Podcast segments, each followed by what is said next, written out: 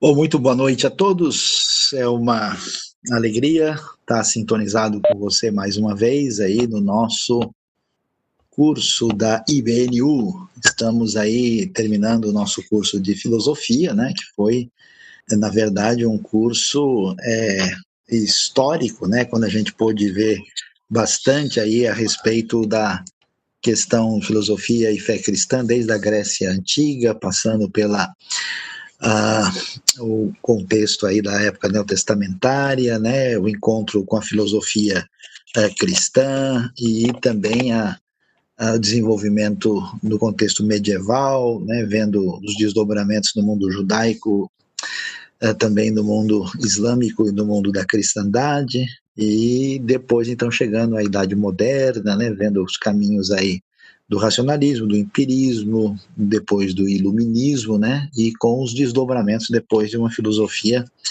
pós-iluminista, né, que passa aí pelas correntes, especialmente do voluntarismo, do historicismo, e a gente viu na última aula a questão do existencialismo, né? Então eu tenho algumas novidades interessantes para todos vocês. Primeiro que, não sei se já receberam, está recebendo uma apostila, né, com conteúdo aí interessante, além de todos os PowerPoints das oito aulas, né? Vocês têm também essa apostila para todo mundo que se matriculou oficialmente, né? E a outra notícia é que a gente vai continuar né, com os outros cursos a partir da semana que vem.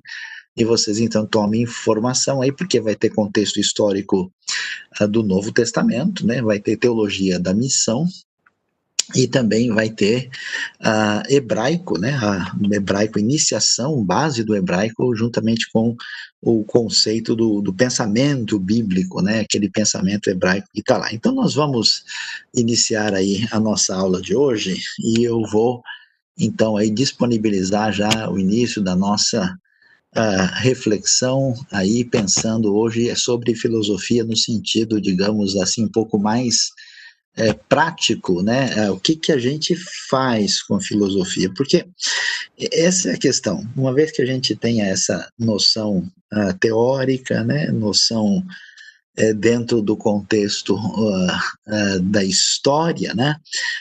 a questão é como é que, que, que isso na prática vai implicar para a gente, né, que isso vai, como é que isso vai é, é, ter ligação com, com, com aquilo que nós devemos fazer. Então, vamos lá, por quê?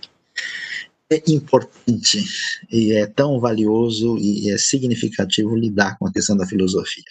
Então, eu relacionei aqui, nessa nossa aula de desfecho, pelo menos sete é, questões fundamentais que, que são pertinentes ao estudo da filosofia que a gente tem que considerar. Primeiro, que a princípio, né, a gente tem um texto lá em Colossenses 2, né, que diz que ninguém engane vocês com vãs filosofias. E aí existe uma certa uh, um elemento histórico, uma herança aí durante muitos séculos, né, em que parece que questionar pensar demais e refletir de maneira não religiosa é uma coisa assim mais ou menos contrária à fé. Então é muito importante ver quando Paulo está dizendo que ninguém engane eh, vocês, né? Fala isso para os colossenses com vã filosofia.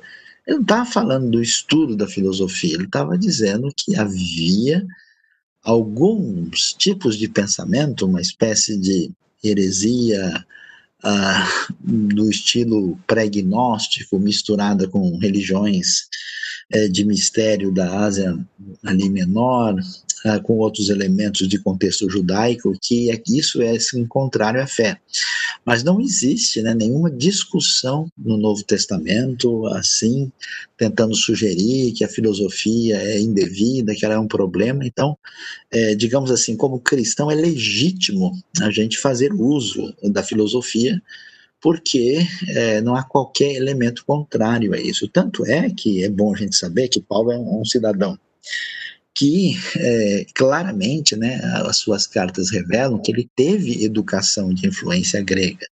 Ele conhecia esses elementos do mundo grego, né? ele nascido em Tarso, da Cilícia, de uma família de boas condições, então ele conhecia o pensamento grego, que fica nítido né?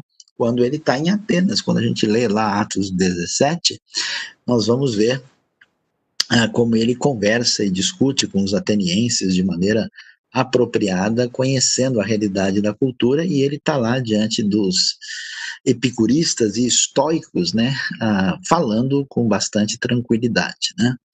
Ah, então, a filosofia não é né, um erro, não estudar filosofia, aprender, uh, raciocinar uh, sobre uh, o assunto não é uma coisa completamente equivocada. Aliás, se a gente lê com atenção o livro de Eclesiastes, né, é, você vê que é um livro questionador, um livro de perfil filosófico. Eu sei, por exemplo, que Eclesiastes já foi usado como, como elemento pré-evangelístico, né, como ponto de contato é, com pessoas de perfil é, secular, né, para começar a, a refletir sobre a Bíblia, sobre a história da fé.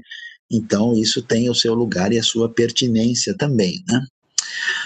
O segundo elemento, é, porque é tão importante a, a, filosofia, porque a filosofia, digamos assim, num certo sentido, ela é também que a gente pode chamar de, de a, a, matemática do pensamento, né? ou seja, uma, um dos das, das discussões né, fundamentais eh, da filosofia é o pensamento lógico, né? quer dizer, você tem é, uma lógica dedutiva, você tem uma lógica indutiva, você tem na história da lógica uma lógica formal, por exemplo, desenvolvida uh, especialmente por Immanuel Kant, né?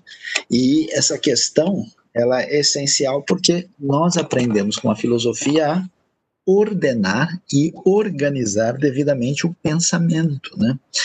Não é possível uh, você é, lidar, né, com qualquer texto, com qualquer articulação de algo que pretende se apresentar como verdade. Não é possível você organizar um argumento sem que você faça um devido estudo no campo da lógica. E a lógica é uma das disciplinas fundamentais da filosofia e é essencial. Então, para ordenar bem o pensamento, para aprender a lidar com o raciocínio, para saber o que, que é um silogismo, né, que é usado desde do, da época ah, socrática, né, é absolutamente fundamental e essencial e necessário. Né? Eu, eu fico, às vezes, preocupado no contexto de hoje quando a gente vê uma série de pessoas que não conseguem, às vezes, é, ordenar e organizar o seu próprio pensamento. Né? Então, é muito importante que a gente é, especialmente valorize o campo do pensar lógico. Né? Ah, nós estamos ah, dentro de um cenário em que estamos é, lendo as Escrituras, recebendo uma revelação de Deus, atravessamos um contexto de história que nos formou na nossa maneira de ser, na nossa cultura, e vivemos nesse mundo contemporâneo pós-moderno, né? E aí, eu, por que que é tão valioso é se aprofundar no campo da filosofia? Porque a gente vai ver e vai entender as diversas correntes de pensamento. Né? Por que, que se pensava assim? Né? Porque quando você não tem esse entendimento, você não sabe né, por que, que em tal uh, ambiente surgiu esse tipo de movimento, o que, que aconteceu, por que houve essa reação, por que, que a ruptura da Europa nessa época era dessa maneira, por que, que por exemplo, no, no texto bíblico você tem um tipo de resposta, um tipo de reação, você tem uma, uma, uma estrutura cultural que é moldada principalmente por uma é, perspectiva uh, filosófica subjacente, é um ponto de partida. Você tem aí o que a gente pode chamar de uma cosmovisão predominante. Então, na verdade, na verdade, né, todo mundo filosofa. Né? É, como dizia o nosso querido amigo uh, Blaise Pascal, né, zombar, fazer pouco da filosofia, na verdade, é filosofar. Então, é, é muito valioso a gente fazer, né? Por isso foi o objetivo desse curso, a gente faz essa caminhada histórica para a gente ver as diversas correntes, né, o que, que essas correntes diziam, por que, que elas surgiram, elas surgem em reação ao movimento X, elas selecionam né, um determinado tipo de problema, elas oferecem uh, um tipo de solução. Então, quando a gente estuda e se aprofunda na filosofia, a gente tem a possibilidade de compreender a história humana do ponto de vista do pensamento. E quando você estuda a história, você estuda que tipo de história, né? A história das batalhas, né? Você estuda a história do ponto de vista aí do sucesso econômico, né? Você estuda a história, por exemplo, na realidade brasileira, a maior parte das escolas você tem uma uma leitura da história que muitas vezes tem um, um viés assim marxista, né? Então, quando você aprende a pensar filosoficamente, quando você está vendo uh, aquilo que é apresentado, você consegue reconhecer que tipo de visão e de perspectiva está diante de você, que tipo de enfoque, que, que ideia é essa, né? E, e até interessante porque é, mesmo em alguns lugares do mundo, por exemplo, você vai ver a experiência norte-americana de pensamento, a experiência do mundo anglo-saxão, né?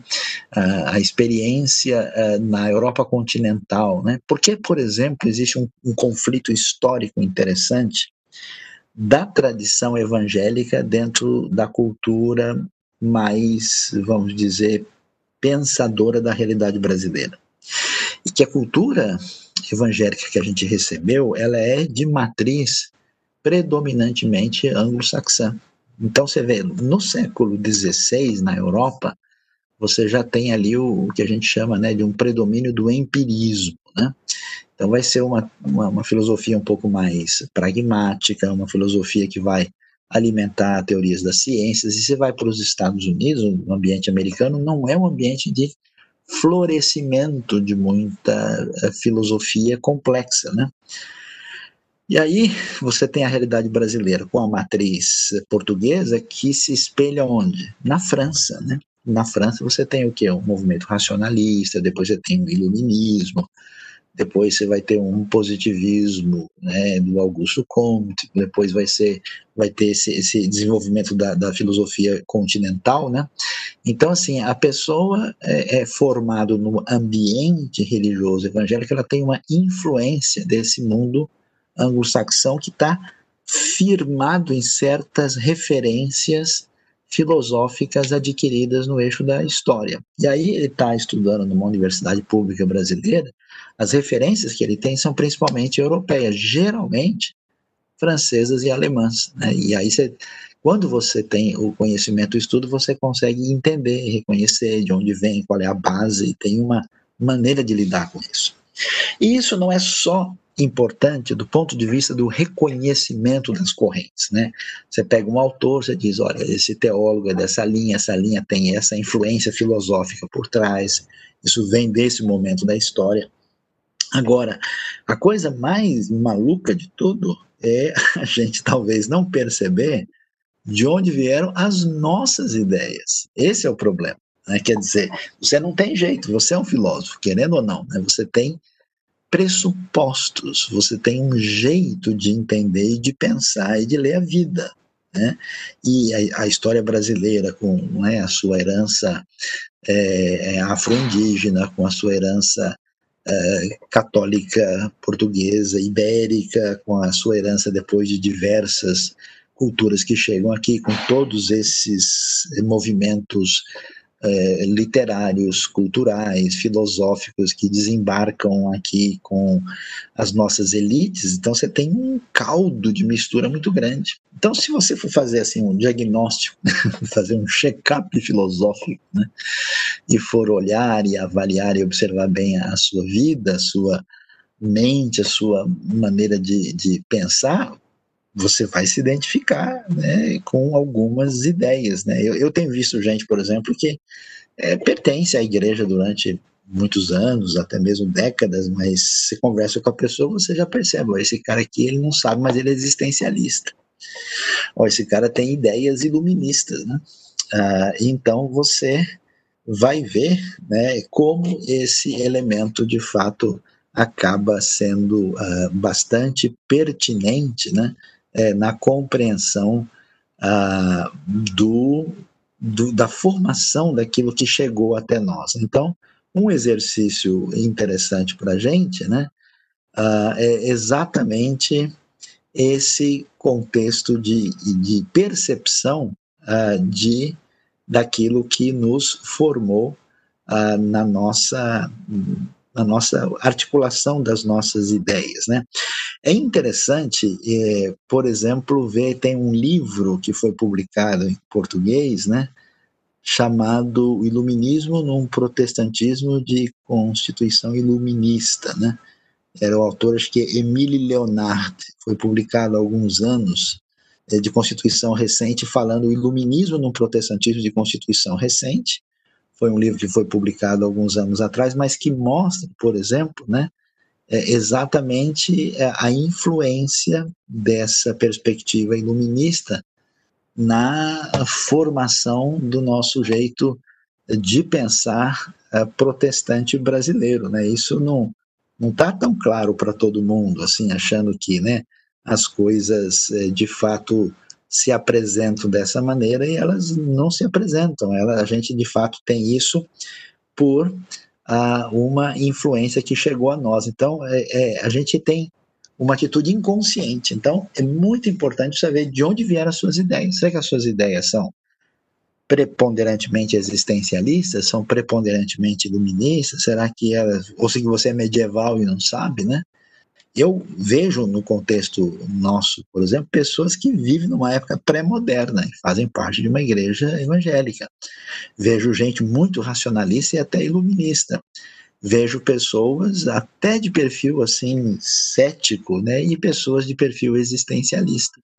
E aí eu diria que a maior parte do contexto evangélico brasileiro tem é, pessoas de um perfil mais afinado com o existencialismo que com qualquer a outra corrente. Então, isso é muito interessante. Muito bem. Além disso, por que, que o estudo da filosofia é muito importante? Para a questão do uso da apologética. Né? Por quê? Porque é, você tem a, a, sua articulação de apresentação da fé. Né? Você tem toda a história da cristandade, aquilo que a gente chama ah, de defesa da fé, defesa das escrituras. Você tem já os pais apologistas no começo do cristianismo, né? E a pergunta é como é que eu faço essa defesa da fé? Para a gente entender isso, olha que coisa ah, assim valiosa, né? Quando você trabalha com pessoas ah, do mundo, vamos dizer assim, da modernidade, que valorizam a razão como um instrumento para aferir a plenitude da verdade e que acreditam numa certeza objetiva, e você argumenta racionalmente, você argumenta historicamente, você comprova por A mais B que esse elemento é histórico, que isso tem razoabilidade e pertinência, isso produz um impacto na pessoa. Se você pegar, por exemplo, né, dois livros assim que tiveram, dois autores que tiveram impacto numa apologética cristã recente. Um foi o Lee Strobel, né, que escreveu O Caso por Cristo, em favor de Cristo, né? E o outro que é mais antigo um pouco, que é uh, exatamente aquele lá, o Josh McDowell, que escreveu Mais que um Carpinteiro. Todo tipo de apologética ali é um tipo de apologética que a gente chama de evidencialista, né? Que é muito pertinente para quem tem esse elemento ligado a uma a valorização das coisas a partir da razão. Uh, e, e, e, da comprovação né, histórica, racional e lógica da fé.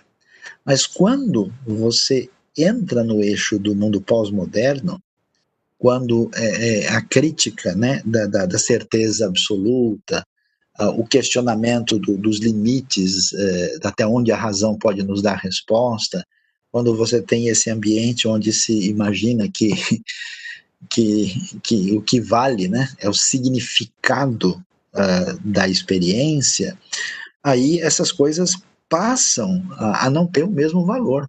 É, Portanto, né, né, essa apologética é uma apologética que a gente chama de pressuposicionalista.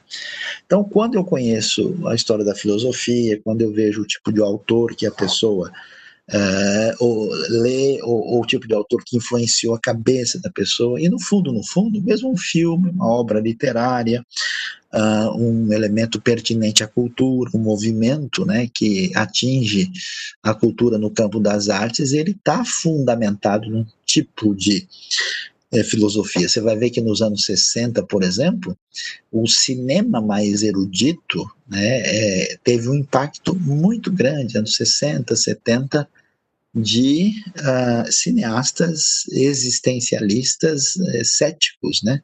como Frederico Fellini, como Ingmar Bergman, né? Então, é, são referências é, que têm a ver com como é que a gente defende e fala da fé num determinado ambiente, né? Ah, nós tivemos uma transição significativa na, na nossa cultura contemporânea, e essa, essa transição faz com que a gente precise mudar a maneira como a gente fala e apresenta a fé. A filosofia é muito relevante no campo da ética. A ética ela é a grande questão que atinge a gente no século XX. Né? Por quê? Porque nós tivemos duas guerras mundiais. Só o saldo assim da Segunda Guerra Mundial é algo que chega perto de 100 milhões de pessoas, né? A gente tem, é o que vocês estão acostumados a ouvir, né, nos ambientes escolares, uma crítica assim da Inquisição, uma crítica da brutalidade religiosa, mas o mundo secular fez muito mais do que isso, né? Basta começar com a Revolução Francesa, né, com o uso da guilhotina, tantas pessoas que morreram em nome né, da liberdade e da sociedade em tese é, mais democrática, né? E quando a gente chega nesse mundo, vamos dizer, mais, entre aspas, livres de amarras religiosas, vai ser uma loucura, né? Que acontece na Primeira Guerra Mundial, que acontece na Segunda Guerra Mundial, o que vai acontecer nos, nos ambientes de extermínio em massa, né? Que acontece no, no ambiente do nazismo, com o Holocausto, que vai acontecer uh, com os, os outros genocídios que são perpetrados por gente como Stalin, como Pol Pot, né?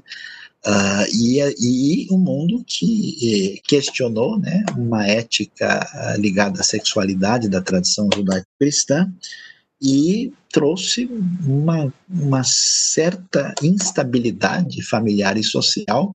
E hoje você tem o problema uh, do aborto, você tem o problema da, das, da, da legitimidade ou não de guerras. Quer dizer, a ética é um ponto fundamental e a gente precisa uh, discutir esse assunto, né? Eu passei na apostila para vocês as diversas teorias éticas que existem, né?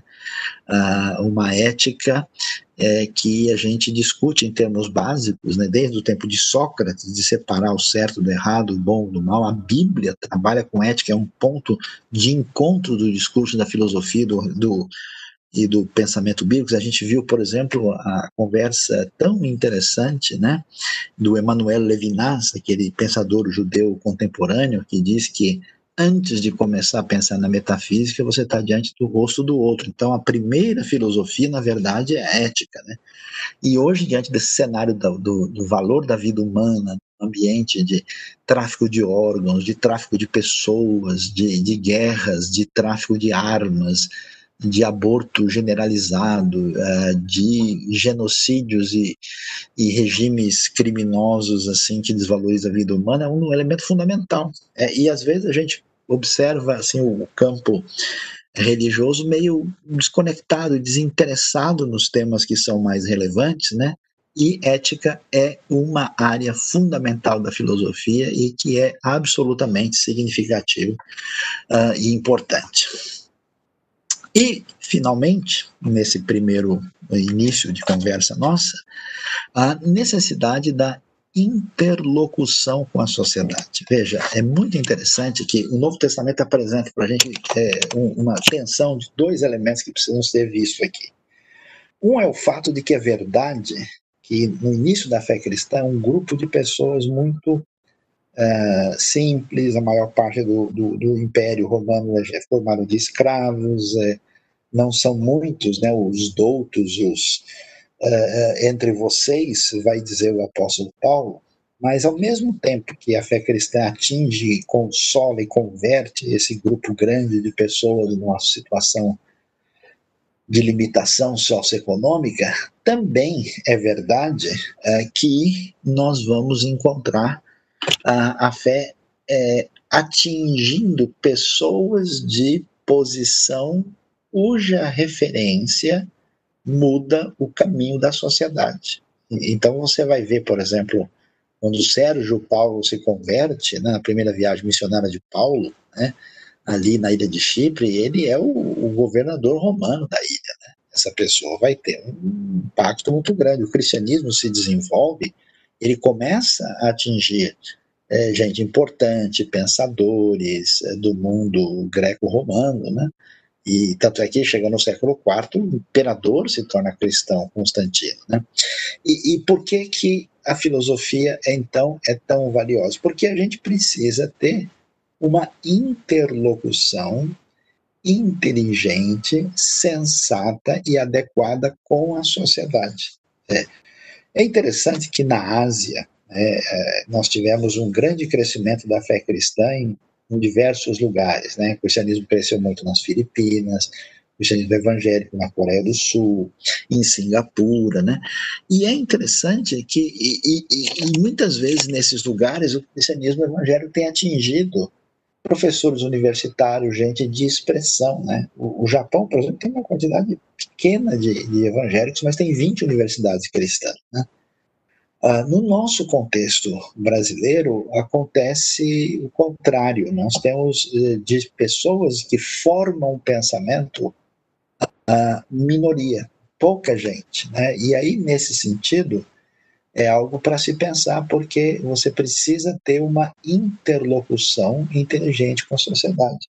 Ou seja, quando alguém de uma outra perspectiva falar, apresentar os seus argumentos, né, é, a pessoa ouvir, é, ser, é, vamos dizer, receptivo àquilo, entender a questão, colocar um ponto de partida é, diferente, a, argumentar de um lado, do outro, saber ter uma conversa inteligente. Né?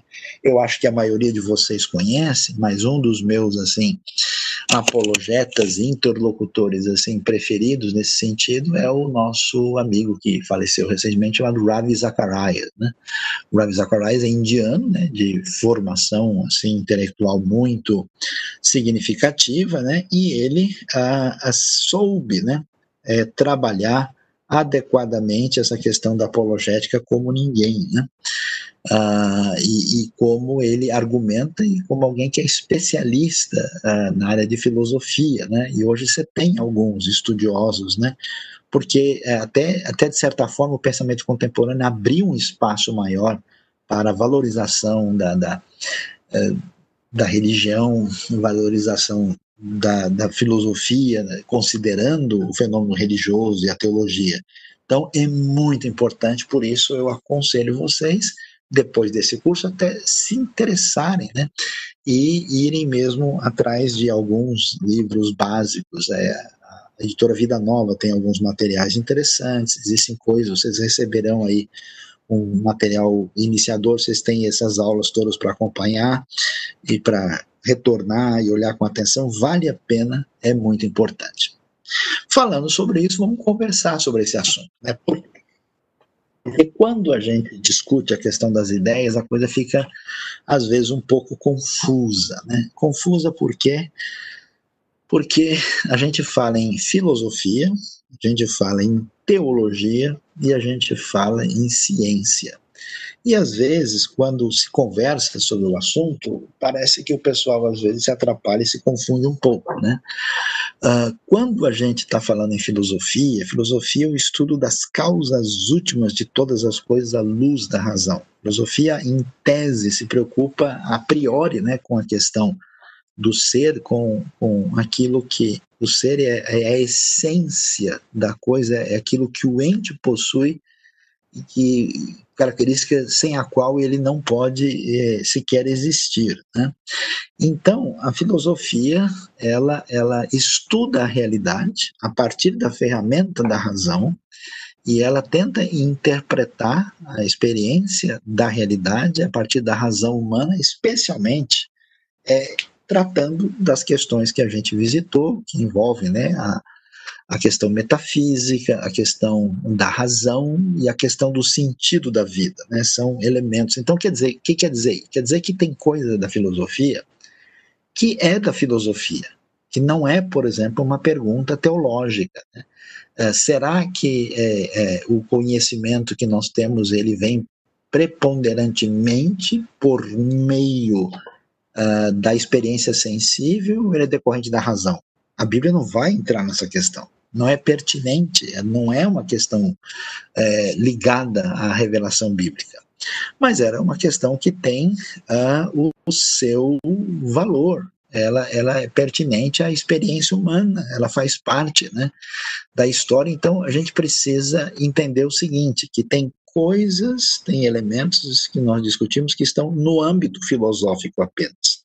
E outras coisas estão no âmbito da teologia e outras estão no âmbito da ciência. E as coisas estão devidamente separadas e são distintas, né, para que a gente entenda isso. Enquanto a filosofia trabalha assim, a teologia é o estudo da revelação divina nas Escrituras à luz da razão. Bom, isso quer dizer que o que eu posso conhecer sobre Deus, segundo a perspectiva teológica, é insuficiente pela via filosófica. A via filosófica, ela me permite usar a razão uh, para a leitura e a interpretação da realidade em termos metafísicos, gnosiológicos uh, e também uh, ligados à questão do significado da existência. No entanto, a filosofia não vai entrar em Deus no sentido bíblico do termo. Existe um conceito de Deus? Existe, um conceito aristotélico, um conceito eh, grego antigo, tudo bem, né? Mas é, não é a mesma coisa o que nós vamos uh, poder é, observar na escritura, né? A ideia clara que nós vamos ter na perspectiva é, bíblica cristã é que você tem a, a, compreensão da revelação divina à luz da razão. Então, às vezes, a pessoa fala, ah, mas esse negócio aqui nem é bíblico. Mas esse negócio de não ser bíblico é um pouquinho complicado, porque tem coisas assim que isso é importante entender, que a Bíblia não vai discutir aqui. Por quê? Porque não está no seu radar. A Bíblia não é, ela é uma revelação que se apresenta absolutamente verdadeira, absolutamente confiável e segura, mas ela não é uma revelação exaustiva sobre Deus e o mundo. Se a gente não entende isso, a nossa cabeça vira uma confusão. Tem gente que acha que todos os conceitos psicológicos, todos os conceitos eh, pedagógicos, todos os conceitos científicos você vai achar na escritura, isso é não entender é, qual é o foco e o objetivo da escritura. A escritura não tem essa intenção. Então, nesse sentido, existe uma pertinência para a, a, a filosofia enquanto filosofia e existe uma pertinência para a teologia. Quando a gente estuda e avalia e trata da questão, a gente teria que saber, né, qual que é o papel de um e qual que é o papel do outro, qual que é o objeto de um, qual que é o objeto do outro, e até onde esse chega e até onde o outro chega para a gente não se confundir. Então, nesse sentido, nós chegamos a o outro elemento que faz parte da nossa experiência de saber, né? Você tem o saber filosófico, você tem o saber teológico e o saber científico. E a ciência é, é, é uma expressão muito ampla, né? Você tem hoje o que a gente chama até de filosofia da ciência, né? A epistemologia, né? A teoria subjacente à prática científica, né? Mas assim, grosso modo, né? Tá certo que se você vai estudar sociologia, vai estudar psicologia, você vai ter um campo mais próximo da conversa que tem aí a, a, teologia e a filosofia propriamente dita, né? Mas a ciência do ponto de vista, vamos dizer, experimental, mais concreta possível, ela trabalha com o quê? Uma observação de um fenômeno. Essa observação uh, leva-me, através do uso dos sentidos e da razão, ao levantamento de uma hipótese. Essa hipótese, para ser confirmada, ela precisa ser demonstrável. Então, eu tenho um experimento. Uma vez que esse experimento se confirma, eu tenho o que a gente chama de lei, né? Lei da propagação dos gases, né?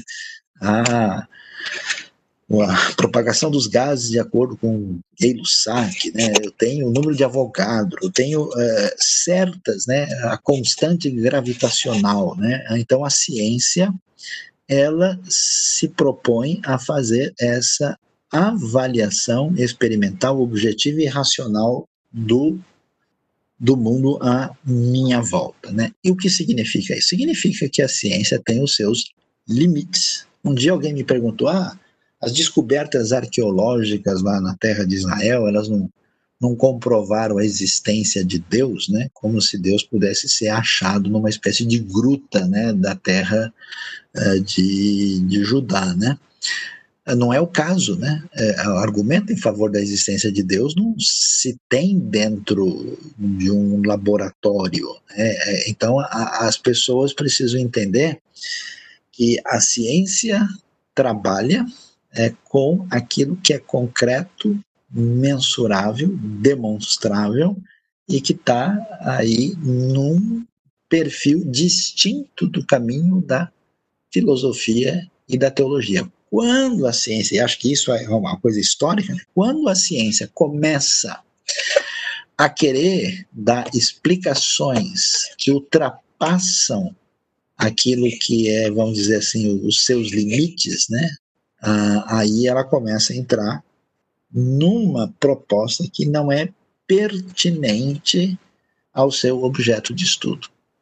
Então, por isso que a gente tem, por exemplo, o que a gente chama de filosofia da ciência, né? Quer dizer, é, eu tenho uh, um, um, certo pressuposto, tenho uma, uma teoria científica, filosófica subjacente a, a, um modelo científico. Quer ver uma coisa interessante? Por exemplo, fala, vamos falar um pouquinho sobre a, a teoria da evolução. O que, que, que foi sugerido pela observação, por exemplo, darwiniana? Né? É que você tem organismos, que esses organismos são similares e parece que modificações nesse organismo sugerem uma interrelação entre as espécies quando essas espécies estão uh, sendo mudadas de uma para outra no decorrer da trajetória biológica. Bom, o que, que, o que, que poderia ter sido dito né, sobre isso? Olha, nós temos aqui uma é, sugestão, uma teoria de de transformação das espécies. Mas por que, que o pessoal chama de evolução das espécies? Porque evolução é a filosofia, uma das filosofias predominantes do século XIX. Então, o fato de dizer que esse organismo está indo na direção de um organismo mais complexo, é tudo naquele tempo, está dentro desse eixo historicista, desse eixo evolutivo, e, e então isso aplica-se também a realidade é do, uh, do contexto, é, vamos dizer, biológico, né? Quando você estuda, por exemplo, linguística, é muito interessante, né? Porque a linguística sofreu muito na sua trajetória histórica, né? Que é uma das áreas em que eu me voltei para estudar na vida. E, a princípio, né, quando a linguística tem muito desenvolvimento no século XIX, né, porque os europeus começam a fazer os seus estudos comparativos, eles vão, especialmente os gramáticos alemães, eles vão descobrir, por exemplo, que as línguas da Europa têm parentesco com línguas da Índia, né, que é, o sânscrito antigo tem é, similaridades né, nítidas com uh, as línguas uh, europeias e com o próprio grego, né? E aí então eles vão criar aquilo que eles chamam de é, é, grupo indo-europeu, né? E fazer um estudo. Aí eles dizem, não, uma língua nasce, se desenvolve, depois morre. Então existe o que a gente chama de língua morta. O que é uma língua morta? O latim é uma língua morta. Na época dizia o hebraico é uma língua morta. Mas de onde veio essa ideia? Veio da biologia.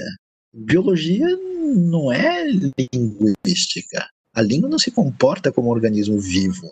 Não tem língua morta no sentido que tem um, um ser biológico morto. Então você vê que foi transferido, né? Uma perspectiva de uma ciência para outra. e que, de certa forma, deu um desencaixe, né? E depois você vai ter uma mudança de paradigma subjacente à leitura uh, científica, né? Então é muito importante a gente trabalhar para entender as coisas dentro dos limites, né? A filosofia tem o seu objeto, tem o seu método e tem os seus limites. A teologia tem o seu objeto, tem os seus métodos, tem os seus limites. A ciência, especialmente ciência experimental, também tem a mesma eh, trajetória, né? Isso significa que certas perguntas que eu faço para a teologia são perguntas subjacentes e ligadas somente à teologia. Teologia que vai lidar com isso. Teologia que tem a resposta para isso. Então, para vocês entenderem o, o, nível de loucura quando a gente mistura as estações indevidamente. Né? Foi dito uns anos atrás que um sujeito andando pela terra de Israel teria é, encontrado né, ah, ali é, ah, um, uma prova em um lugar onde teria caído o sangue de Jesus. É, e segundo ele, ele visitou lá um lugar onde tinha gotas do sangue e ele pegou esse sangue, né? Isso não é verificado, não tem nenhum tipo de confirmação, mas aí ele pegou esse sangue e levou para o laboratório, segundo o, relato. E ao chegar lá no laboratório, e, segundo ele, foi feito um exame, e aí ele disse que o exame, metade do exame, é, como resultado, deu que era sangue humano, e a outra metade o laboratório não saberia dizer. O que, que ele tentou fazer? Ele quis pegar né, é, a, a ideia da natureza divina e humana de Cristo, né, que Jesus é totalmente humano e divino, e transportar isso para o sangue de Cristo. E para, vamos dizer, referendar esse tipo de proposta, ele sugeriu que isso uh, acabou uh, sendo confirmado no laboratório, por isso uma parte do sangue o laboratório não conseguia analisar. Né? Então você vê que ele contrabandeou uma questão teológica para dentro de uma análise hematológica de laboratório. Não tem nada a ver uma coisa com outra. Assim como coisas que tem, são é, é elementos ligados à ciência, são coisas ligadas à ciência. Muito da discussão dos supostos conflitos que tem entre a ciência e a Bíblia, entre a ciência e a teologia, na verdade, não é conflito nenhum. É que a ciência está respondendo uma pergunta e a teologia está respondendo outra. A ciência tem um campo determinado X, com certas possibilidades, e no caso, a teologia está lidando e está respondendo com outras questões. Você tem, como você vê na figura aí, um certo campo de intersecção. Claro que você vai falar de ética, você vai ter que conversar filosofia e teologia. Claro que você vai falar sobre a existência objetiva da criação, tem que ter contato entre teologia e ciência, coisa, né? E o que que a, a ciência astrofísica aponta para o início do universo? e como isso tem correspondência, similaridade, pertinência e semelhança com o relato bíblico da criação. Então existe, né, essa essa atitude, vamos dizer assim, de interdisciplinariedade, mas não é como muitas vezes as pessoas sugerem. O que, que a gente pode dizer? Segundo a perspectiva uh, bíblica uh, cristã, vamos assim dizer, você tem diante de nós o que a gente chama a criação, né, que a nossa sociedade de hoje resolveu chamar de natureza. E você tem né, as escrituras, que são uma referência clara da revelação divina ao homem. É, do ponto de vista de uma cosmovisão cristã, não tem dúvida que a nossa criação, né, a criação que está à nossa disposição, ela tem origem em Deus. E a escritura também tem origem em Deus. Então, não existe, né? Isso é, isso é um pressuposto, por exemplo, que é muito trabalhado por gente como Tomás de Aquino, né? Todos os é, filósofos cristãos sempre disseram que a relação da criação com a escritura é uma relação de sintonia. Agora, qual que é o problema? O problema é que diante da criação, eu tenho duas leituras que a razão pode fazer dessa criação, desse fenômeno à minha disposição. Uma leitura é uma leitura feita pela ciência. A ciência observa, vê a, a criação, ela analisa né, com seus métodos, com suas possibilidades, com seus diversos enfoques distintos e faz observações a respeito disso. A filosofia também, você tem enfoques, como a gente vê, diversificados, mas isso não é a criação, isso é uma leitura da criação. Da mesma maneira, quando a gente tem a Bíblia, você, tantas vezes, ao mencionar a Bíblia, não está falando da Bíblia, está falando da leitura que você ou que um determinado indivíduo faz da Bíblia. Nesse sentido, você tem aí né, o caminho da teologia e da hermenêutica. A hermenêutica é né, a disciplina que trabalha com a questão da interpretação das escrituras. E a teologia, claro, é o, é o resultado final do uso da hermenêutica e do e da razão sobre o texto bíblico. Aí você tem uma leitura, você tem várias teologias, vários enfoques, e então, dependendo do tipo de enfoque que você tem do lado da ciência, da filosofia, e o tipo de enfoque que você tem da teologia da hermenêutica, você tem o que a gente chama de um conflito possível.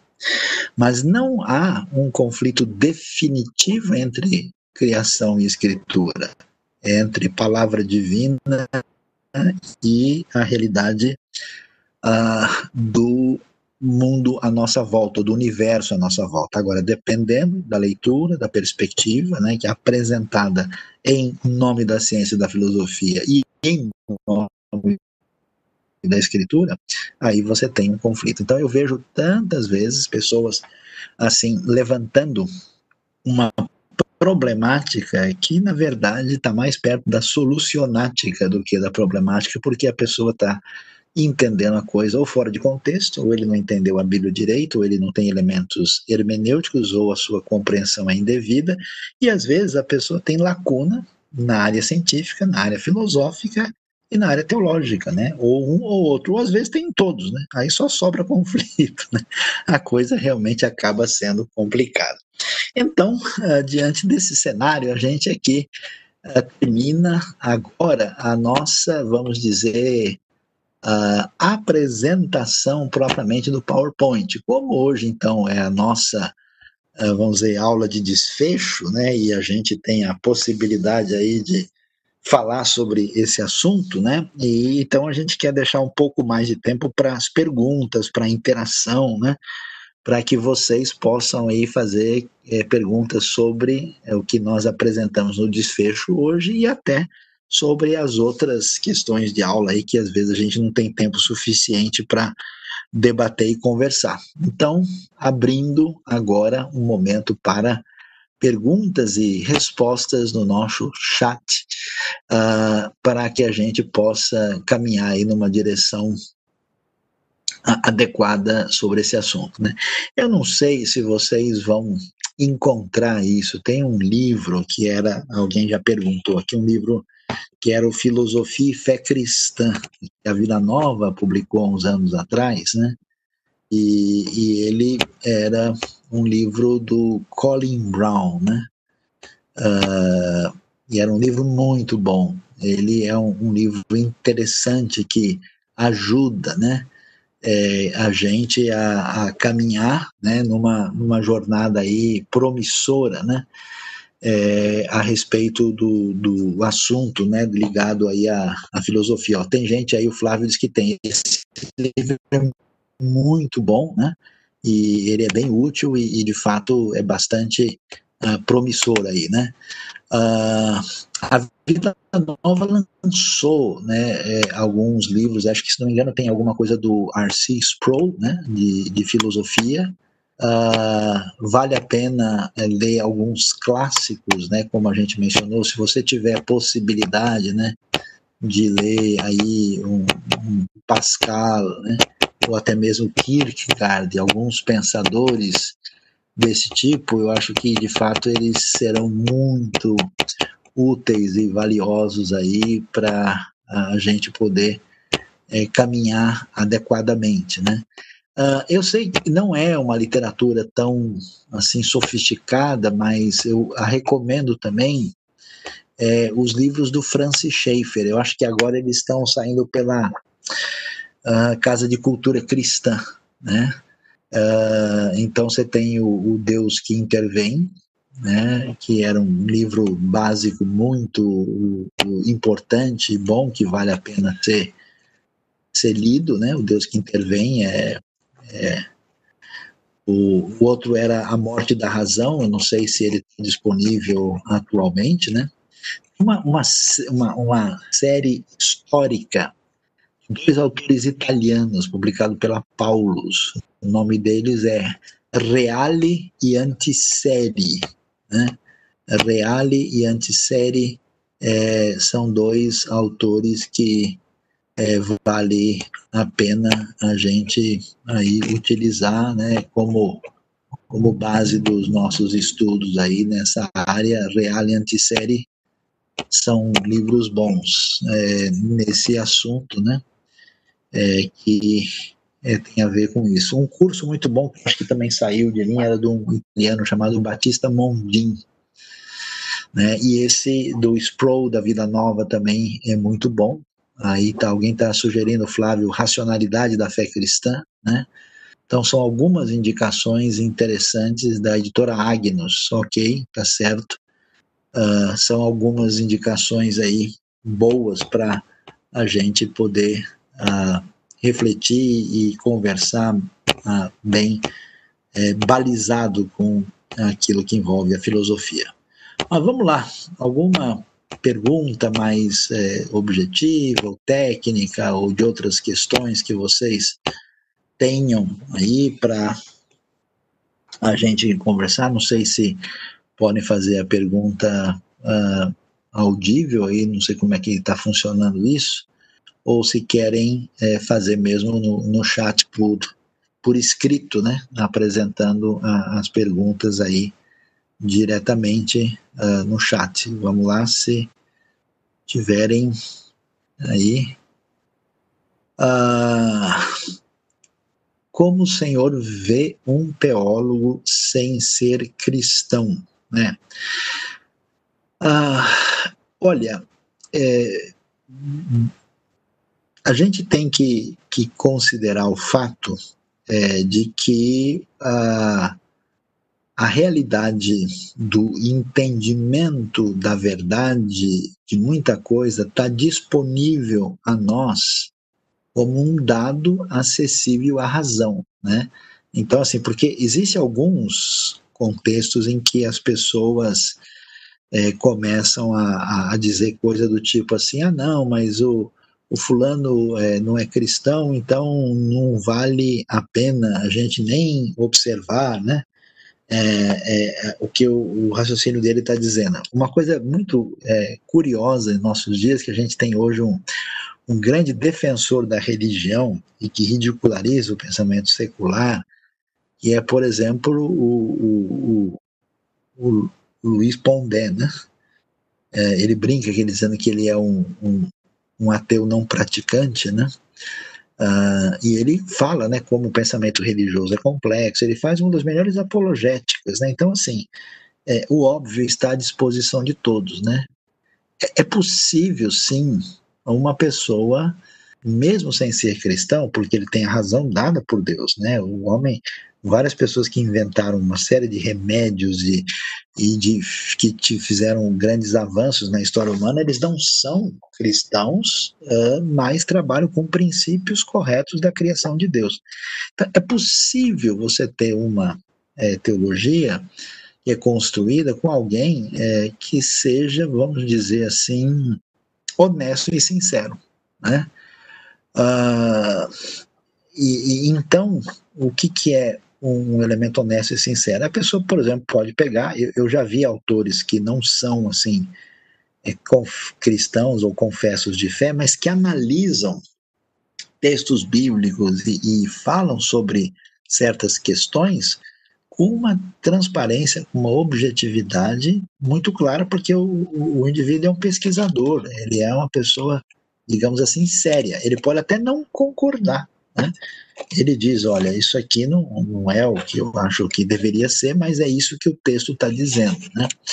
Agora, é claro, né, se você pensa num, num teólogo que, que, vai apresentar, digamos assim, uma hermenêutica completa, final da teologia, o fato dele não ter sintonia com o texto, dele não ter uma relação de pertinência a esse texto, pode ser comprometedor. Então, a gente precisa aí prestar atenção é, para ver se isso é de fato faz sentido ou não, tem que avaliar. Né?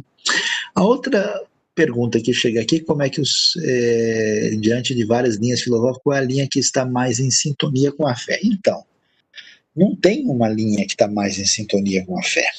É, por quê? Porque a fé, o, o texto bíblico, né, a revelação bíblica, ela é complexa, ela é ampla, ela tem um perfil, assim, de certa forma, meio, ele pode chamar polissêmico. Você tem certas posturas filosóficas que têm, digamos assim, uma relação de ruptura maior com a fé. Mas é, você tem, por exemplo, um, um cristianismo né, que surge num ambiente greco-romano e que encontra um ponto de contato com alguns elementos desse mundo grego e, e cria né, uma articulação dentro desse ambiente. Por isso que você vai ter, um, um, no final, um aristotelismo cristão, um platonismo cristão. Ou seja, uh, existem pontos de contato e pontos de divergência. Isso quer dizer que, como eu gosto de falar, né, que a fé cristã, que a Bíblia é, ela é o adaptador multifuncional. Né? Ela, ela se encaixa em toda e conta, qualquer estrutura de, de cultura e de pensamento, ela acha um ponto de articulação e aí ela se desenvolve, porque a Bíblia é espetacular, né? Como um livro que consegue é, transitar na história humana, fazendo diferença e conseguindo comunicar em tudo quanto é civilização e tudo quanto é tempo, né? Então é significativo. Agora é claro, se eu vou ler um, um autor que nem Bertrand Russell, né, que odiava o cristianismo, se eu leio uh, um, um, Voltaire, né, eu vou ler um, um, Pascal e um Kierkegaard, claro que esses têm uma, uma sintonia mais adequada, mas os outros não podem ser desprezados, porque até no seu antagonismo, na sua oposição, a gente percebe o que, que do elemento cristão de alguma maneira está incomodando, está atingindo, está lidando com questões que, que às vezes é interessante ver esses antagonismos para você ver que tipo de questão pode ser considerada mais complexa para quem tem fé e como lidar com ela, né? Então é, é importante observar isso. O que, que, você acha da Suma Teológica? A Suma Teológica de Tomás de Aquino é uma das maiores obras né, de toda a, a história da cristandade, mas aquilo é uma realidade de um pensamento que tenta ser totalizante, um pensamento de fundamentação aristotélica, que está dentro daquele âmbito da escolástica, né, que tenta fazer uma sintonia total entre a fé e a razão, mas dentro dessa escola com os seus limites. Então é uma obra monumental, né? E que uh, deve ser conhecida, tal, mas ela tem pouca pertinência para a nossa realidade hoje, né? Como poderíamos identificar pensamentos e influências existencialistas na nossa formação e, claro, como ajustar isso? Bom, uh, o existencialismo é a escola filosófica que entende que a existência precede a essência e que a questão do significado da vida é vital. Né? Uh, então, uh, quando você vê, por exemplo, o protestantismo tradicional, né, como é que ele funciona? Né, qual que é a sua base fundamental? A base fundamental é que a caminhada da fé cristã depende do entendimento da palavra. Então você tem uma categoria predominantemente racional. O, o que, que é a caminhada da vida? Eu tenho um livro, esse livro tem palavras, essas palavras têm que ser entendidas em função da gramática, e ele deve ser interpretado, estudado, e ele vai me dar princípios. Então, o protestantismo histórico, que você vê nas igrejas, como a igreja presbiteriana, batista, luterana, funciona prioritariamente a partir dessa perspectiva. Então você tem uma base né, muito mais de perfil racionalista, iluminista, né, daí essa, essa valorização extraordinária da doutrina. Né. Quando você chega no protestantismo, por exemplo, pentecostal, aí a coisa muda. A coisa não é tanto o conhecimento racional, mas é a experiência intensa com Deus. E do ponto de vista do enfoque filosófico, essa realidade é uma experiência existencial e espiritual. Então, nesse sentido, uh, é interessante, né? Porque o que tem acontecido nos últimos anos é um fenômeno significativo que as igrejas históricas têm buscado experiências existenciais mais profundas, os grupos carismáticos pentecostais foram buscar teologia e doutrina, porque sentiram uma, uma lacuna, né? O fato de você ter um enfoque existencialista não é um elemento negativo, desde que esse enfoque não venha a rejeitar e negar outras coisas que são importantes na história do entendimento da realidade. É, então, eles têm uma certa pertinência. A gente não precisa ter um raciocínio assim totalizante e radicalizado que esse tipo de perspectiva anula outra. Por que, que tem tanto medo das pessoas de estudar filosofia em muitos meios cristãos? É, geralmente porque uma boa parte das pessoas que foram estudar se perderam e se atrapalharam. A outra razão é que a pessoa começa a ter contato com muitas ideias que ele nunca nem pensou e que levantam questionamentos que colocam, assim, numa situação de fragilidade, né, a, a sua pessoa, né? E, e, eu mesmo vi vários jovens, assim, que ao entrar na universidade, depois de um, dois anos, eles perderam as suas convicções cristãs. Quer dizer, eu acho que perderam a convicção que já não tinham, né? Então, assim, porque às vezes o cara, depois de uma palestra, perde a fé, então, se uma palestra faz o cara perder a fé, é bom que ele perca, porque ele nunca teve, né? Então, a coisa não é bem assim como o pessoal imagina, né? Uh, e também por causa da ideia é, inadequada que o verdadeiro crente cristão é uma pessoa que não tem dúvida, que não pergunta, que isso é meio assim. É, fraqueza espiritual, é dar espaço para o inimigo. Né? Então, com esse raciocínio muito obscurantista, aí as pessoas acabam se perdendo. Né? A outra pergunta, a responsabilidade social da igreja, um dever legal ou um mandamento bíblico? Né? Pergunta interessante aqui. É, essa pergunta, ela, ela já mostra para gente, assim, como ela está sendo esboçada dentro de um ambiente já da cultura contemporânea, né? Porque a, ah, o pressuposto do pensamento bíblico é que a sua relação ah, no reino de Deus ela consiste de dois vetores fundamentais, que é amar Deus e amar o próximo, né? Então, como é que você pode amar o próximo se você não tem nenhum tipo de desdobramento de alguma maneira a fazer diferença na vida desse próximo? Então, se você lê o Novo Testamento, você veja que Jesus, por exemplo, é movido pela sua compaixão diante do sofrimento do próximo. Você vê que a igreja primitiva era conhecida por isso. Então, não é nem uma questão de mandamento no sentido deontológico da palavra. Né? É uma questão de decorrência das referências principais da fé cristã. Agora, o que, que acontece?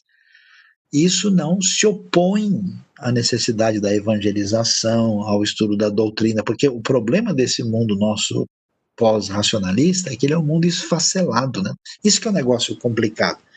E essa cultura europeia filosófica pós-racionalista, ela, ela dividiu, esfacelou e quebrou tudo, né?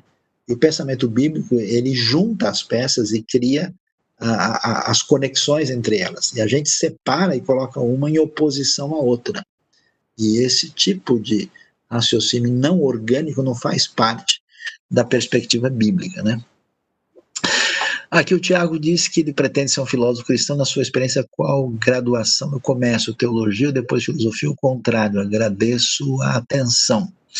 Olha, uh, eu acho é, que valeria, é, depende um pouquinho da sua trajetória, se você tem uma trajetória bíblica muito forte, muito bem convicta, muito bem embasada, talvez uh, você possa, por causa disso, começar aí com a filosofia. Mas se a sua base bíblica, histórica, assim, então é melhor começar com a, a teologia, ou talvez fazer uma teologia que tenha também uma base filosófica boa, e talvez depois fazer um, um mestrado ou uma especialização na área filosófica. Né? A área filosófica é um mundo gigantesco, você teria que mais ou menos dizer que, que área você quer estudar, trabalhar. Você pode pegar um pensador medieval e estudar ele né, anos, né?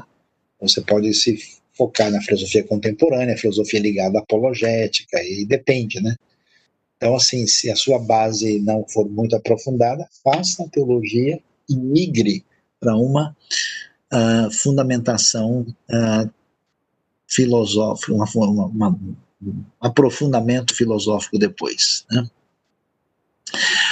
Uh, vamos lá, vamos ver que a coisa está animada aqui, está subindo bastante pergunta. Porque ao menos pelo que você vai vir na academia, tantos professores que se declaravam existencialistas, não tem na escritura, mas são líderes eclesiásticos. Bom, não sei, não, não, posso falar muito sobre a sua experiência, né? mas assim, a escola filosófica mais recente de predominância, ela é existencialista. Mas é, uma coisa não tem nada a ver com outra. Né? O fato de alguém ser existencialista não tem nada a ver ele crer na escritura ou não.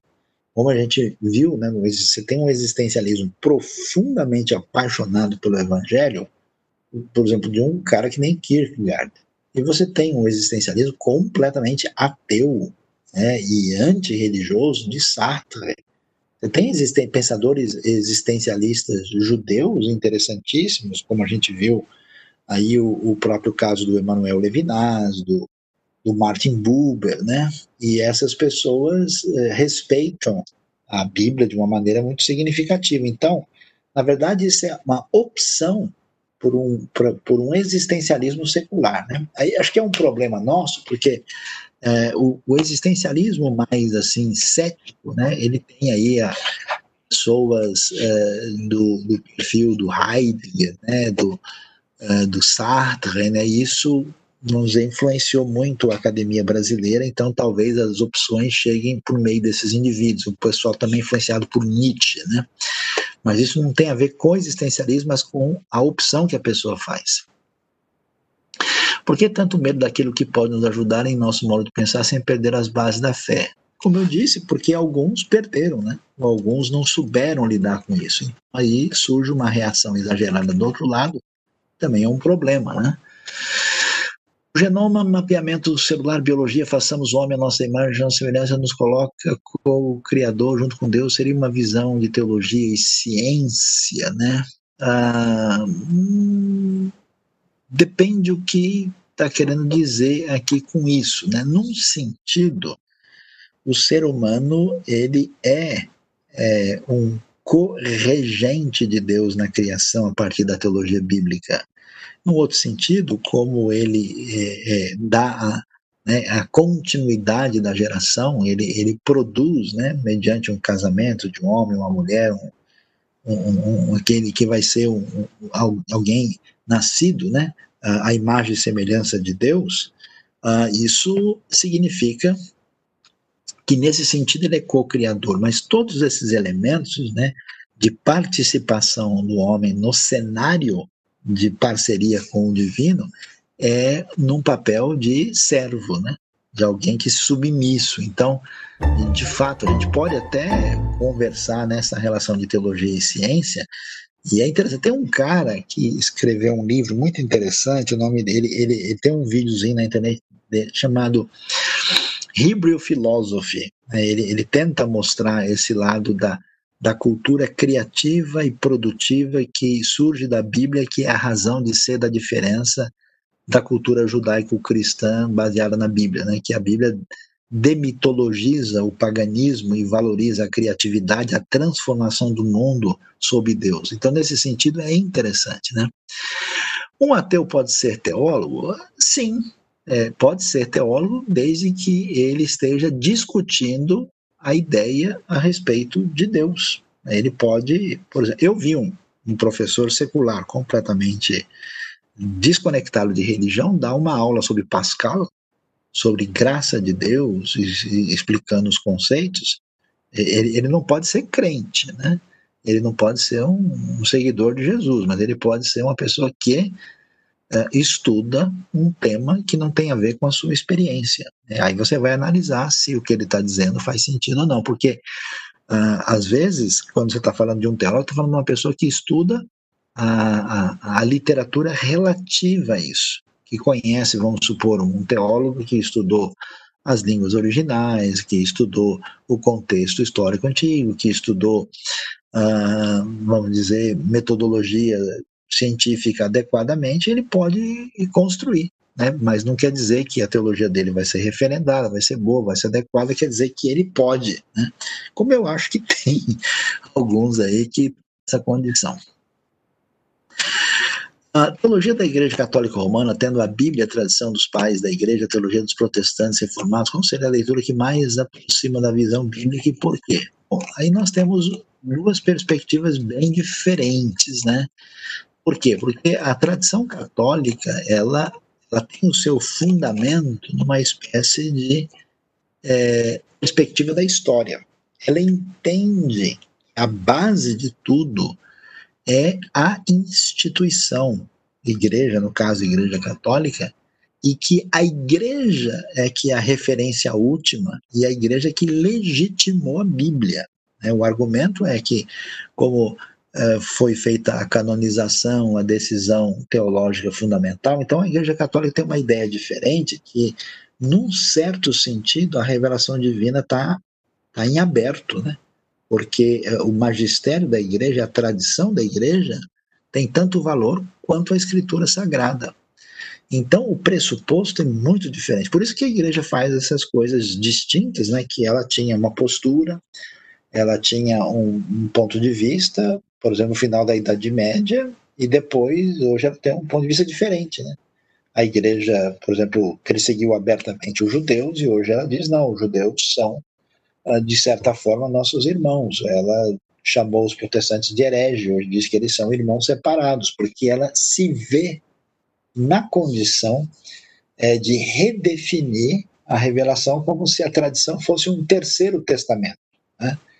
A proposta, a visão protestante e evangélica, né, que exatamente quando chega no final da Idade Média, olha e diz, oh, esse negócio não está dando muito certo, diz, não, peraí, a referência é a revelação divina.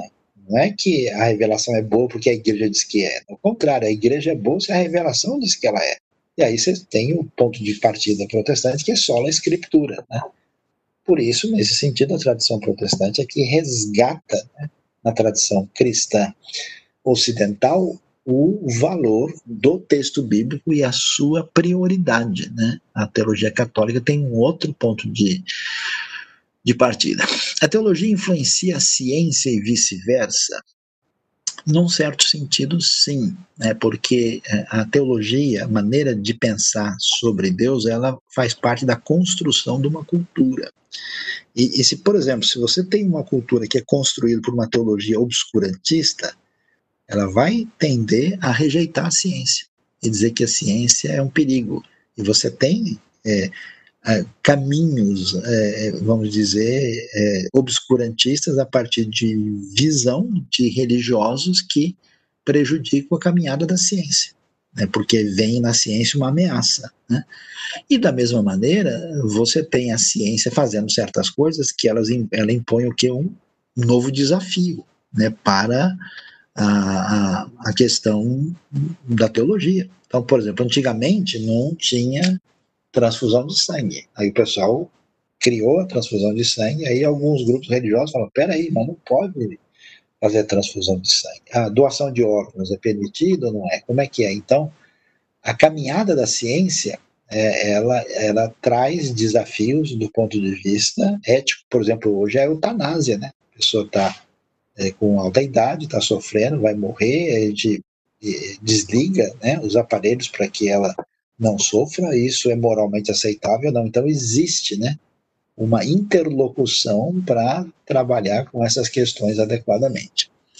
Poderia falar sobre a questão dos pathos de Deus revisitado pela teologia mais contemporânea, o Deus sem afetos é uma decorrência do motor imóvel de Aristóteles. Como lidar de maneira equilibrada com essa questão da teologia bíblica? Muito boa pergunta. Né? Então, o que, que acontece? Há uma discussão aí, meio pesada e forte, que, que se inicia desde, a, digamos assim, da teologia do processo, né? e que se reclama, e tem um certo sentido e razão, de que a maneira como a teologia foi construída na nossa tradição, ela de fato mostra um Deus assim abstrato, um Deus distante, um Deus assim soberano, um Deus de leis e um Deus que não tem é, relacionamento de proximidade afetivo e de envolvimento com a própria criação. Ah, e aí então optou-se por um caminho de ruptura, né? Que é muito comum na nossa né, cultura ocidental, e dizer, não, não, Deus não tem nada de ser Deus lá de cima, Deus é o Deus conosco. É o Deus que sofre, é o Deus que chora, é o Deus da crucificação, é o Deus, né, é, afetivo, né? Eu acho que a, a, racionalização e a construção teológica, em parte, tem sim a ver com esse motor imóvel aristotélico. Só que na Bíblia as coisas não funcionam assim. Na Bíblia você tem uma tensão dialética muito nítida é, que estabelece um, um colorido muito especial em que Deus é ao mesmo tempo transcendente e imanente. Ao mesmo tempo, ele é o Altíssimo, ele é o Senhor, e é o mesmo Deus que diz: pode uma mãe se esquecer do filho que ainda uh, mama, mas eu não me esquecerei de ti, diz o Senhor. Então eu acho que às vezes os nossos ambientes assim ditos conservadores, ele e, e, mais assim históricos e racionais, eles, eles perdem essa essa percepção do Deus que se compadece, né, dessa teodiceia de comunhão, né? E aí o que, que a gente precisa fazer? A gente, de novo, não precisa reduzir a, o texto bíblico a um racionalismo limitado, é uma polarização desnecessária. Você pode muito bem trabalhar com os dois elementos, que é a combinação, né, entre eles, a tensão entre eles é que é fundamental para o desenvolvimento da experiência de fé adequada. Não faz sentido a gente reduzir isso a uma polarização de oposição. Como o senhor que aceitam a crítica pós-moderna e tentam reformular a teologia e que revisam o conceito do que a teologia é. Pois é, é, digamos assim que uma vez que a gente tem uma caminhada na história da filosofia, ela vai se refletir na história da teologia. Você pega, por exemplo, a caminhada, por exemplo, do enfoque marxista, né? Quando você for ver a teologia da libertação, ela tem sim um instrumental de análise social para construir teologia que tem elementos de conexão com o marxismo. Então você tem uma teologia, uma, uma filosofia pós-moderna, você tem aí o um mundo pós-moderno, né? Aí pós Jacques Derrida, Rorty e outros é, que construíram um jeito de, de, de ler o mundo isso vai ter desdobramentos. Agora, quando essa teologia ela, ela rompe tanto, né, ela se afasta tanto do paradigma, a tendência é ela perder espaço, porque, por definição, a teologia tem esse caminho né, de leitura da, da realidade à luz da experiência do sagrado, ou do texto sagrado, não só para dar sentido à vida, mas como um motor de esperança né, de conexão com o sagrado. Então, se ela é excessivamente desconstrutora, desconstrutiva, ela não, não tem é, como chegar a lugar nenhum. Então, de certa forma, esse, esse liberalismo exagerado, pós-moderno, ele, ele, é, ele, é, ele, ele, ele é autodestrutivo, né? ele não vai chegar em lugar nenhum. Ah, qual é o erro da visão filosófica ou teológica? Não sei, na perspectiva não dual de interpretar a Bíblia.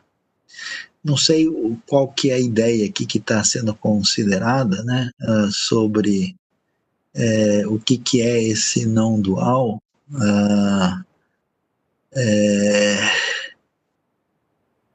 hum, não sei se é uma ideia é, porque é, quando a gente fala em dualismo, geralmente fala de um dualismo, por exemplo, platônico, né? Quando você tem essa, essa divisão de uma realidade espiritual, de uma realidade física e tal, esse, esse pressuposto muito presente na história do, do, do pensamento, né? Ah, é, não são pressupostos aí é, que batem muito nitidamente com a, a realidade é, é, bíblica de jeito nenhum, né? Então é, são vamos dizer desconexões históricas conhecidas na tradição uh, cristã, né? E que não é adequado. Eu sei se, se esse é o é, é de fato o elemento que está sendo colocado aqui, né? Ah, nossa, tem muita pergunta aqui que surge na sequência aí, né? Alguém fala sobre a filosofia de Kuiper e Doyeverd alguns críticos recebendo bem a literatura crescente, outros marretando como sendo liberais ou neoliberais. Eu não diria que eles são liberais, não. Acho que são bons pensadores e que articulam a coisa para fora de, de uma perspectiva limitada e, e que, que, vale a pena ser. Eles representam gente de perfil reformado, uh, calvinista, de alto nível de reflexão, holandeses, né, que acho que tem coisas a contribuir, sim, não é, não dá para colocar nessa categoria não. Ah, o que você acha dos seminários é, é, hum, receber alunos não cristãos, né? Então, depende um pouco do que, que a gente está falando. O outro disse aqui, é, depende do que, que a gente está falando. Se o seminário ele, ele tem um foco puramente vocacional, ele tem uma diretriz nessa direção, eu acho que realmente vai, vai ser complicado. Né? Se, se, o que, que é um seminário? É um lugar que vai formar pastores apenas e e vocacionados para um, um trabalho ministerial propriamente específico, ou eu posso pensar num seminário também como um, espaço onde você vai poder compartilhar a fé. No certo sentido, o seminário pode ser um centro de evangelização. Né? Por quê? Porque eu conheço pessoas que ficaram interessados na fé, começaram a ler a Bíblia, não sabiam o que fazer e resolveram ir lá fazer um curso. Né? Eu tive até um aluno nessa condição, que ele foi exatamente fazer porque ele teve o contato sozinho, descobriu que tinha um seminário onde tinha estudo da Bíblia e foi fazer um curso lá de Bíblia para saber do que se tratava. Então, assim, eu acho que o seminário pode ter dois leques, né? Acho que deve ter uma abertura é, para a, ter um, um, caminho, né, onde seja possível ter gente secular que vem ouvir e ter contato com o texto, né? Ah, e também é, ter um, uma possibilidade de manter o seu foco aí é, propriamente dito. Né? Ah, qual o erro da visão filosófica? Ah, há uma forte presença de teólogos que apostataram da fé, migraram para a filosofia e hoje pensam bioética, principalmente na Europa. Ah, os bioticistas mais conservadores são ligados ao catolicismo. Tem razão, eu acho que um problema, né, que é a pergunta da Lilian aí, é, é, a Europa tem uma experiência própria, né, uma, experiência de decepção com a religião institucionalizada. Né? Ah, então, isso foi uma crise que atingiu o mundo católico e protestante.